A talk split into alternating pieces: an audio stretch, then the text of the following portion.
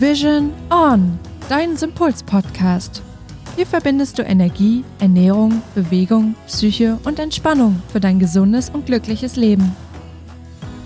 Moin ihr Lieben, willkommen zu einer neuen Podcast-Folge. Na, halten die Vorsätze noch? Diäten können auch Vorsätze sein und weil dieses Thema genau jetzt so präsent ist, wollen wir euch heute einmal mitgeben, was wir von Diäten eigentlich halten. Aus welchem Grund Diäten in den meisten Fällen scheitern und zum Schluss haben wir noch drei Tipps oder drei Empfehlungen für euch, mit denen eure Diät zum Erfolg wird. Also dann, auf geht's! Na, Anna, steht die Diät auch bei dir 2020 als Vorsatz auf dem Plan? Ach du, ich mit meiner Erfahrung muss sagen, ich habe mich davon ja irgendwann mal verabschiedet, ne? Diese Diäten, also ich habe ja schon zigtausende ausprobiert, als ich in meiner Abnehmphase war, vor, ich würde sagen, drei Jahren, zwei, drei Jahren. Aber ne, damit kann man mich mittlerweile jagen. Und aus welchem Grund hast du dich verabschiedet? Eigentlich steigen wir dann schon direkt ins Thema ein. Also ich halte erstmal ganz kurz, also ich halte von Diäten wirklich überhaupt nichts. Also klar, dass man Vorsätze hat und sich an gewisse Ziele hält, ja, aber so dieses Wort Diät ist mittlerweile so negativ behaftet, das kann ich ja überhaupt nicht leiden. Weißt du eigentlich, was das Wort Diät eigentlich bedeutet? Ich muss ganz ehrlich gestehen, ich weiß es nicht, aber ich weiß es auch deswegen nicht, weil ich noch nie eine Diät gemacht habe. Das ist richtig so. Aber das Wort Diät eigentlich ursprünglich heißt nämlich gar nicht, ich irgendwie will abnehmen und deshalb muss ich mich irgendwie jetzt so ernähren, dass ich eben abnehme, Gewicht verliere oder sowas in der Richtung, sondern Diät kommt eigentlich von der Bedeutung her ursprünglich daher, dass man gesagt hat, ich verfolge eine bestimmte Ernährungsweise. Das nannte sich einfach Diät. Aber wir verstehen es nur noch als ja, Wort, was quasi ziemlich strikte Ernährungspläne irgendwie vorschreibt, damit ich irgendwie 10 Kilo in gefühlt zwei Wochen verliere. Spannend, was das Marketing mit unseren Köpfen gemacht hat. So ist es. Aber da waren wir eigentlich schon direkt beim ersten Thema. Ne? Also ich habe es da schon kurz angedeutet. Ich halte von Diäten aus dem Grund nicht viel, weil ich finde, dass sie eigentlich falsche Versprechen liefern. Ja, die meisten Diäten, die man oder über die man so liest, da heißt es ja, verlieren sie 20 Kilo in zwei Tagen. Ja, da sieht man ja ungefähr, dass das ungefähr gar nicht funktioniert. Zumal ja jeder Körper auch anders ist. Das heißt, jeder verliert ja auch anders Gewicht in einem anderen Tempo und hat ja auch teilweise andere Ansatzpunkte, an die er wirklich ran kann. Also andere Punkte, an die er ansetzen kann, so rum, um überhaupt solche Diäten erfolgreich machen zu können. Was können zum Beispiel Unterschiede sein zwischen den verschiedenen Körpern? Naja, es gibt ja auch Menschen, die haben einfach einen etwas schnelleren Stoffwechsel als andere. Oder einige haben eben langsamen Stoffwechsel, deshalb verlieren sie zum Beispiel langsamer Gewicht. Leute, hört ihr das Hämmern im Hintergrund? Das ist einfach so geil. Ja, ich glaube, unser Nachbar versucht gerade durch die Wand zu brechen. Nee, aber nochmal zurück. Also, genau. Jeder Mensch verwertet ja auch zum Beispiel anders auch Kohlenhydrate oder eben auch nicht. Es gibt ja auch im Ayurveda so drei verschiedene Typen zum Beispiel von, also Menschen sozusagen auch. Ich würde fast sagen, dass das sogar ein bisschen den Stoffwechseltyp auch beschreibt, aber wenn ich die jetzt alle aufzählen müsste, dann, dann müsste ich selber nochmal recherchieren. Also ich glaube, Moment, Vata, Pita und Kappa, glaube ich. Genau, das sind ja die drei. Davon hatte ich auch schon mal gehört, aber lass uns ganz kurz zurück zu diesen falschen Versprechen gehen. Denn ähm, das ist wirklich ein Thema. Diese Versprechungen, die gemacht werden, die implizieren ja auch in den meisten Fällen, dass es alles relativ schnell geht und dass du gar nicht so geduldig sein musst. Und das ist, glaube ich, auch ein wichtiges Thema, das Thema Geduld. Ja, das, das stimmt. Geduld, aber so wie du schon sagst, sie versprechen halt, dass du schnell abnehmen kannst. Aber das Problem ist, niemand sagt dir danach, wie es weitergeht. Meistens ist es so, wenn du erstmal eine Diät machst, dann hältst du das strikt durch für drei, vier Wochen, hast dann vielleicht sogar viel abgenommen oder dein Stoffwechsel ist halt so runtergefahren, weil du halt zu wenig Kalorien gegessen hast und danach kommt mehr wieder zurück, als du vorher hattest. Deshalb ist quasi das eigentliche Ziel total verfehlt dann bist du vielleicht für drei Wochen glücklich gewesen und danach siehst du noch schrecklicher aus als vorher. Und das ist auch eigentlich rein für die Psyche ziemlich bedenklich. Denn du hast ja, nehmen wir mal an, die Diät funktioniert und du hast danach wirklich Gewicht verloren. Dann ist das ja trotzdem ein gewisses Erfolgserlebnis. Und wenn du dann wieder in diesen Jojo-Effekt reinfällst und im Nachhinein, im Nachgang das nicht halten kannst, sondern eher wieder zunimmst, dann ist ja die Enttäuschung umso größer. Ja, frustrierend. Also dann suchst du ja auch irgendwo so ein bisschen meistens die Schuld. Das liegt ja bei vielen irgendwie so ein bisschen im Blut, dann zu sagen, boah, ich krieg nichts auf die Reihe oder ich schaff das nicht und jetzt bin ich schon wieder dick. Also quasi all diese Trigger und all diese Glaubenssätze, die Mann oder Frau wahrscheinlich eher in dem Moment mit sich rumschleppt, die sind, werden eigentlich nur noch verstärkt. Eigentlich gefährlich, wenn man so drüber nachdenkt. Ja, sehr gefährlich. Zumal es natürlich auch fraglich ist, ob du mit diesen Schnelldiäten wirklich was bewirken kannst. Denn Gewohnheit stellt sich eigentlich erst nach, man sagt so zwischen 300 bis 500 Wiederholungen ein.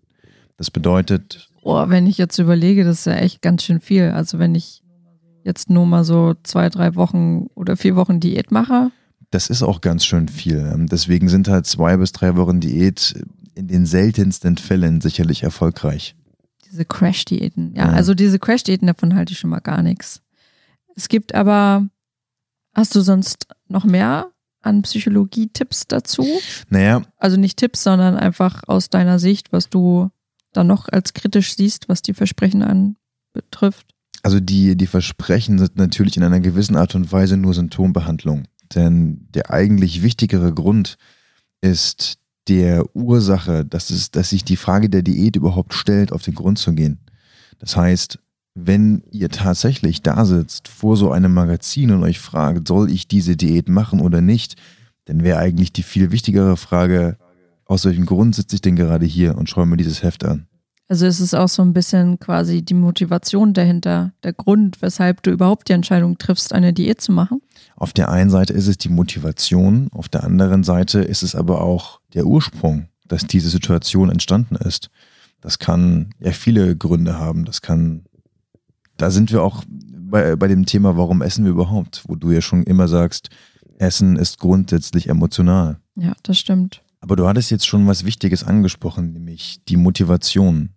Und was könnten denn Motive sein? Ja, du hattest das ja gerade so angesprochen, dass man vor so einer Zeitschrift sitzt, ne? Und sich das mal anguckt und dann ist es nämlich genau das, wenn ich jetzt zum Beispiel als Frau in so einer Zeitschrift durchblättere und sehe da die ganzen tollen, durchtrainierten Models und denke so, wow, mega, es ist Januar und genauso will ich im Sommer auch aussehen. So ein Bikini-Buddy und durchtrainiert und viele kriegen dann oder nehmen das eigentlich so als Motivation zu sagen, da will ich hin. Also in einem halben Jahr will jetzt hier genauso lean aussehen wie die alle in den Magazinen und ja, legt dann halt quasi los. Also das ist dann bei den meisten die Motivation. Was hältst du davon? Also rein aus Sicht einer Inspirationsquelle finde ich das nicht schlecht. Die Schwierigkeit besteht meines Erachtens nur darin, dass natürlich in den Magazinen oder das oder im Social Media oder egal in welchem Medium, ähm, wo so etwas gezeigt wird, natürlich nicht der Hintergrund gezeigt wird. Das bedeutet, wie oft die Leute eigentlich trainieren, dass sie meistens professionelle Beratung haben, dass sie sehr viel Geld in die Hand nehmen für eine gesunde oder eine, eine mit Supplementen gestützte Ernährung, die natürlich auch viel Wissen erfordert und dass sie auch Berater an ihrer Seite haben, die genau dieses Wissen liefern. Das ist natürlich alles nicht mit dabei, aber das sind grundlegende Dinge, damit sie überhaupt so aussehen können, wie sie aussehen. Also Leute, merkt euch das. Das, was ihr in den Zeitschriften immer seht, erfordert auch sehr, sehr viel Arbeit und meistens halt so viel Arbeit, die ihr ganz oft gar nicht unbedingt aufbringen könnt, zumindest nicht, wenn ihr noch einen normalen Alltag habt. Ähm, ihr müsst euch vorstellen, manche stehen wahrscheinlich stundenlang im Fitnessstudio oder jeden Tag und trainieren, um halt irgendwie so auszusehen und kriegen auch, wie du schon gesagt hast, solche Berater an die Seite, die einem genau sagen, was sie zu essen haben und was nicht. Also lasst euch von dieser Illusion nicht täuschen oder hinterfragt halt einfach mal, warum die eigentlich so aussehen, wie sie aussehen. Dann kann man eigentlich gut eins und eins zusammenzählen und feststellen, dass man das eigentlich bei einem ja, 9, 9 to 17 Job quasi überhaupt gar nicht leisten könnte. Klar, denn für die meisten ist das Hochglanzmagazin eben auch der Job. Das heißt, das sind keine Momentaufnahmen, die mal zufällig irgendwie geschossen wurden, sondern das sind Leute, die tagtäglich damit ihr Geld verdienen. Und deswegen sehen die auch so aus, wie die aussehen. Und noch dazu kommt, was ich ja mal ein bisschen schade finde, dass das ja immer wie so als Trend gilt, ne? Wenn du, du sagst doch auch mal mit diesen Porträts von damals, wo die Frauen und Weiber sozusagen alle noch so richtig schön fleischig aussahen. Total, also dieses, dieses ähm, Bild der Schönheit, das äh, ist ja durch die gesellschaftliche Geschichte auch immer wieder verändert worden. Also es gab Zeiten zu Rembrandts Zeiten, da waren Frauen in, die proper waren, die richtig weiblich waren. Und ähm, dann jetzt in dieser Zeit sind es vor allen Dingen oder ist es vor allen Dingen das Image der sportlichen, durchtrainierten Frau. Ähm, dann gab es auch Zeiten, wo Frauen sehr dünn waren und das als attraktiv empfunden wird. Und das ist ja nicht nur auf der Zeitschiene, sondern auch in den Kulturkreisen völlig unterschiedlich. Jedes, jedes Land hat sein eigenes Schönheitsideal. Deswegen macht es keinen Sinn, irgendeinem Schönheitsideal hinterherzurennen und ähm, das vielleicht mit Diäten erreichen zu wollen, sondern es macht viel mehr Sinn, sich auf sich selbst zu besinnen und zu fragen, was ist denn eigentlich mein wahrer eigentlicher Kern und wie fühle ich mich denn wohl? Zumal noch hinzukommt, dass diese Schönheitsideale ja keineswegs gesund sein müssen. Ne? Also das hat uns ja irgendwie auch die Gesellschaft vorgegeben und letztendlich trachten wir irgendwie danach, aber so richtig darüber uns einen Kopf machen, ob das jetzt so gesund ist. Also was ich natürlich nicht möchte, dass irgendeiner von euch da draußen glaubt, Übergewicht ist toll. Nein, Übergewicht ist grundsätzlich ungesund. Das muss ich auch nochmal dazu sagen. Aber ein bisschen mehr auf den Rippen zu haben, sozusagen, gerade als Frau, dass man einfach ein bisschen weiblich aussieht. Und wenn man ein kleines Speckröllchen irgendwo hat, ja, das ist so viel schöner. Das ist auch weiblich und dieses total durchtrainierte und mit diesen Muskeln und so. Ich muss sagen, ich habe da auch lange ähm, auch nachgetrachtet und mir das als Vorbild genommen. So richtig durchtrainiertes Mädel, oh, mega mit so Muskeln und so, dass sie sich vor den Spiegel stellt, so wie es die Männer eigentlich tun, habe ich irgendwann auch rausgefunden, dass das gar nicht so gesund ist. Dann bin ich da irgendwann auch von abgekommen. Zumal es auch so ist, du hattest es vorhin erwähnt oder hattest nochmal an die Leute appelliert, dass sie das Übergewicht nicht förderlich ist. Es ist ja auch so, wenn du jemand hinterher strebst, dann gibst du ja so ein bisschen dein Gefühl für dich selbst ab, denn du hast ja nur noch das Bild und den Lebensstil desjenigen im Kopf. Wenn du nach innen schaust, dann merkst du ja auch, was tut mir gut. Tut mir zum Beispiel, tut es mir gut, wenn ich übergewichtig bin, tut es mir gut, wenn ich anorexisch bin, tut es mir gut. Also du, du findest ja schlussendlich immer wieder irgendein Gleichgewicht, ja, oder findest zurück zu einem Gleichgewicht. Die entscheidende Frage, und das habe ich halt vorhin auch ja schon mal beschrieben, ist halt wirklich der Ursprung. Der Ursprung, warum du oder aus welchem Grund oder aus welchen Gründen du eben anorexisch bist, du übergewichtig bist, du extrem durchtrainiert bist, du Modelmaße hast. Oder das, aber nicht nur das, sondern ja auch das möchtest sozusagen. Genau. Aber da drehen wir uns ja wieder im Kreis. Aber aber vielleicht noch mal zu dem, also zu dem anderen wichtigen Punkt noch, was Diäten betrifft. Warum die meisten Diäten eigentlich scheitern? Diäten sind auch oft überhaupt nicht alltagsfähig. Also wenn ich jetzt mal so sehe, viele sind mit einem enormen Zeitaufwand verbunden. Ähm, und viele Pläne sind auch einfach zu strikt. Also wenn ich dann so sehe, diese Low Carb zum Beispiel, ne? Ich habe dann quasi, ich darf halt wirklich ganz wenig Kohlenhydrate essen. Wenn ich dann aber mal eine Ausnahme mache, dann sind quasi die ganzen Effekte ja eigentlich dahin. Also, und Ausnahmen gehören ja aber zum Leben mit dazu. So, und das führt natürlich auch dazu, dass das Durchhaltevermögen relativ gering ist. Das heißt, ich bleibe gar nicht so lange an dieser Diät dran und bin sogar ziemlich schnell frustriert, wenn ich merke, ich kann das gar nicht so einhalten, weil die Pläne einfach zu strikt sind. Zumal es ja auch so ist, viele Pläne erfordern eigentlich einen ganz anderen Lebensstil.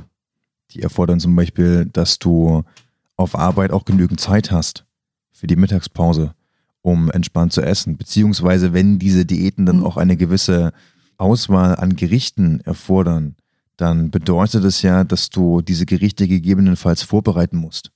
Und auch die Vorbereitung in deinen Alltag zu integrieren, nehmen wir mal an, du hast Familie und du müsstest dich jetzt abends hinstellen, nachdem du nun für alle gekocht hast und müsstest dann noch dein Essen für den nächsten Tag vorbereiten. Jeder hat ja auch nur begrenzte Akkus, die er überhaupt ähm, mit denen arbeiten kann.